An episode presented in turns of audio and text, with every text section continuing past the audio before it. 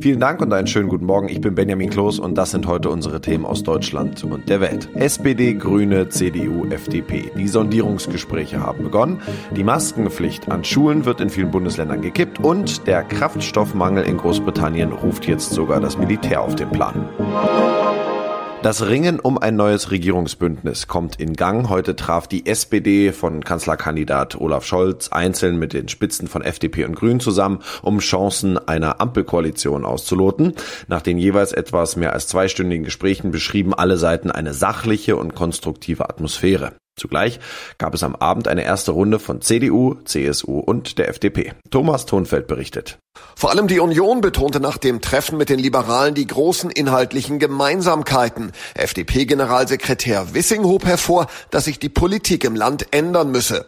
In welche Richtung die Gespräche jetzt insgesamt gehen und ob es am Ende auf die Ampel und SPD-Führung hinausläuft oder doch auf Jamaika mit der Union, das blieb erstmal offen. Die SPD erklärte sich schon bereit für Dreiergespräche mit FDP und Grünen. Die wollen aber zunächst die Sondierungen bewerten, bevor sie entscheiden. Und die Grünen treffen treffen ja am Dienstag erst noch die Union. Also eines der spannendsten Treffen gibt es erst am Dienstag. Da hat dann auch nicht nur die CDU viel zu verlieren, sondern auch die Grünen. Denn koalieren mit FDP oder eben der Union gefällt nicht allen in der eigenen Partei. Für so eine Koalition müssten die Grünen zum Beispiel auch ihre Jugend überzeugen. Die hat sich schon entschieden und will mit der Union nicht zusammenarbeiten eigentlich. Wie sieht es da genau aus? Ursula Winkler weiß da mehr. Ja, sie hat eine Entscheidung immerhin angekündigt. Die Grüne Jugend hat am Samstag ihren Bundeskongress und will dort gegen eine Jamaika-Koalition stimmen. Im Dringlichkeitsantrag dafür steht, dem Wahlverlierer zur Kanzlerschaft zu verhelfen, ist aus unserer Sicht keine Option. Die Grüne Jugend tendiert also ziemlich klar zu einer Ampelkoalition mit der SPD. Die inhaltlichen Gemeinsamkeiten müssten in einer möglichen Koalition deutlich werden und dürften nicht auf Kosten der Reichen und Klientelpolitik der FDP verloren gehen. Offenbar ist die Jugend also auch schon reichlich skeptisch, was die Zusammenarbeit mit der FDP angeht. Äh, das wird für die Grünen-Spitze also ziemlich schwierig, die Jugend nun noch von der Union zu überzeugen. Das Thema Maskenpflicht in Schulen wird im Moment heiß diskutiert. Einige Bundesländer lockern bereits. In Bayern zum Beispiel soll die Pflicht ab dieser Woche im Unterricht wegfallen und in Berliner Schulen wird sie ab heute bis einschließlich sechste Klasse aufgehoben. Wir sprechen darüber mit Dario Schramm, das ist der Generalsekretär der Bundesschülerkonferenz. Herr Schramm, Aufhebung der Maskenpflicht für Schüler in einigen Bundesländern. Manche sagen endlich. Atmen Sie auch auf? Ich glaube, dass wir diese Maskenpflichtdebatte auf jeden Fall begleiten müssen mit wissenschaftlichen Erkenntnissen. Ähm, wir erleben jetzt ähm, immer noch hohe Zahlen. Vor allem darf man auch nicht vergessen, viele ähm, Kinder und Jugendliche, die eben in den Schulen sind, sind eben noch nicht geimpft. Das heißt, wir haben da eine andere Impfquote in den Schulen. Wenn dann die Wissenschaft sagt, dass das eben möglich ist und dass das auch gut vertretbar ist mit anderen eben Hygieneregeln, genügend Abständen und, und, und, dann bin ich natürlich ganz klar dafür, dass man die Maskenpflicht eben lockert in den Schulen. Aber für mich ist eben das Credo, das muss wissenschaftlich begleitet passieren. Ja, es gibt ja, wie so oft, ein unterschiedliches Vorgehen, je nach Bundesland, zum Beispiel in welchen Klassen keine Maskenpflicht mehr gilt. Welche einheitliche Regel wäre Ihnen denn am liebsten? Wir sehen schon immer äh, in den Bildung, im Bildungsbereich, gerade auch in den letzten eineinhalb Jahren in der Pandemie, ein äh, super unterschiedliches Vorgehen. Und das kann ich nicht wirklich nachvollziehen. Ähm, natürlich haben wir unterschiedliche Inzidenzen, aber wir sind ja mittlerweile so weit, dass sich die Inzidenzen relativ klar auf einer Ebene bewegen von den verschiedenen Bundesländern. Gerade im Interesse der Verständlichkeit und auch der Transparenz wäre es wichtig, dass man eben gemeinschaftlich sich ähm, auf eine Regel einigt, damit eben nicht das passiert, was wir schon immer erleben, nämlich ein großes ähm, Chaos und einen großen Flickenteppich. Ja, freiwillig kann ja jeder Schüler noch eine Maske weiter tragen. Ist das ein guter Kompromiss oder führt das eher zu mehr Konflikten?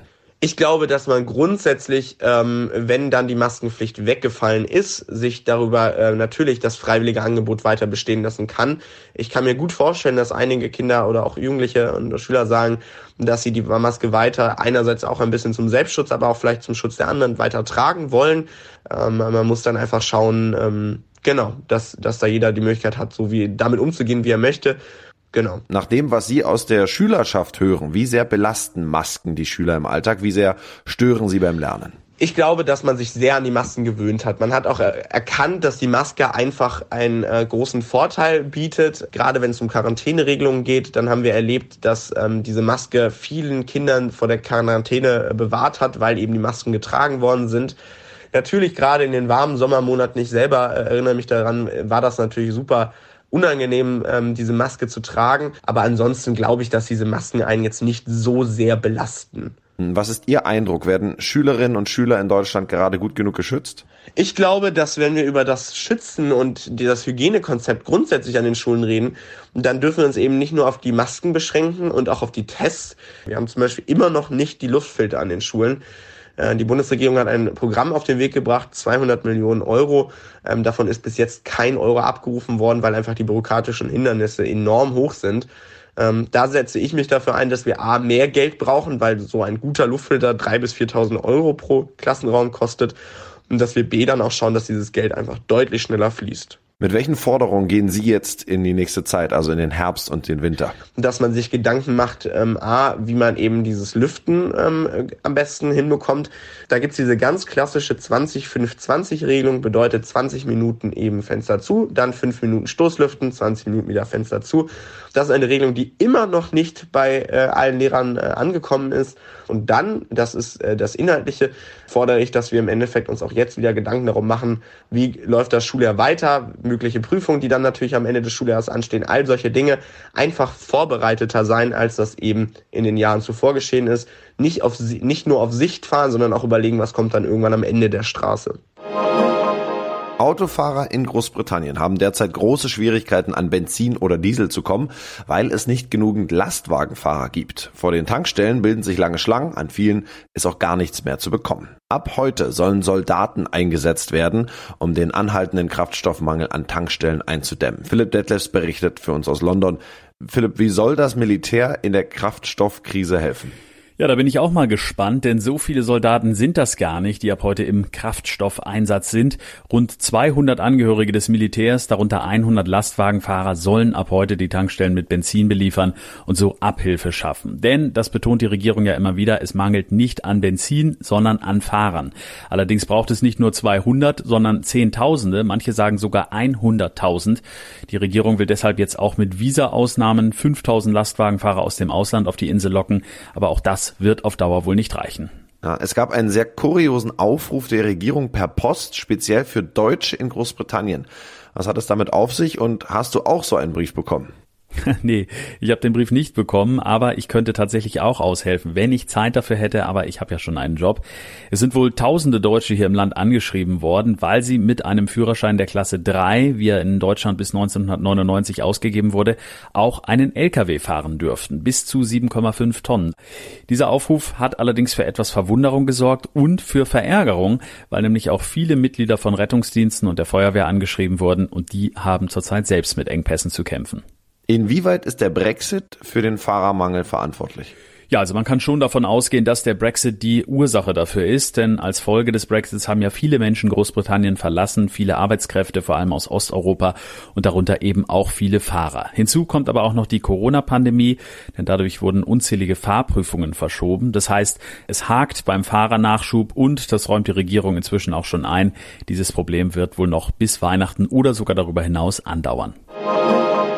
In unserem Tipp des Tages geht es heute um die Energiekosten bei uns in der EU, denn die sind so hoch wie noch nie. Gas und Strom sind derzeit in Europa so teuer wie lange nicht. Kurz vor dem Winter befürchten jetzt viele, dass Haushalte ihre Rechnungen nicht mehr zahlen können. Die Finanz- und Wirtschaftsminister der Euro-Länder wollen sich heute mit dem Thema befassen. Sarah Geiser, die berichtet aus Brüssel. Sarah, warum sind die Energiepreise so rasant gestiegen? Das liegt an der Kombination verschiedener Faktoren. Zum einen erholt sich die Welt gerade von der Corona-Pandemie. Die Wirtschaft produziert wieder mehr und das führt dazu, dass die Nachfrage für Energie auch steigt. Gleichzeitig ist aber das Angebot an Energie gesunken, verursacht durch Dürren in Brasilien zum Beispiel, wo eigentlich sehr viel Wasserenergie produziert wird. Und dann kommt noch dazu, der vergangene Winter war an vielen Orten besonders hart, wodurch Energiereserven knapper geworden sind. Was auch vermutet wird, ist, dass große Firmen wie zum Beispiel der russische Gasproduzent Gazprom die Entwicklungen am Markt ausnutzen, um die Preise dann nochmal extra hochzutreiben. Hm, Kritiker machen auch Klimaschutzmaßnahmen für den Preisanstieg verantwortlich, zu Recht. Also hat die Energiewende etwas damit zu tun?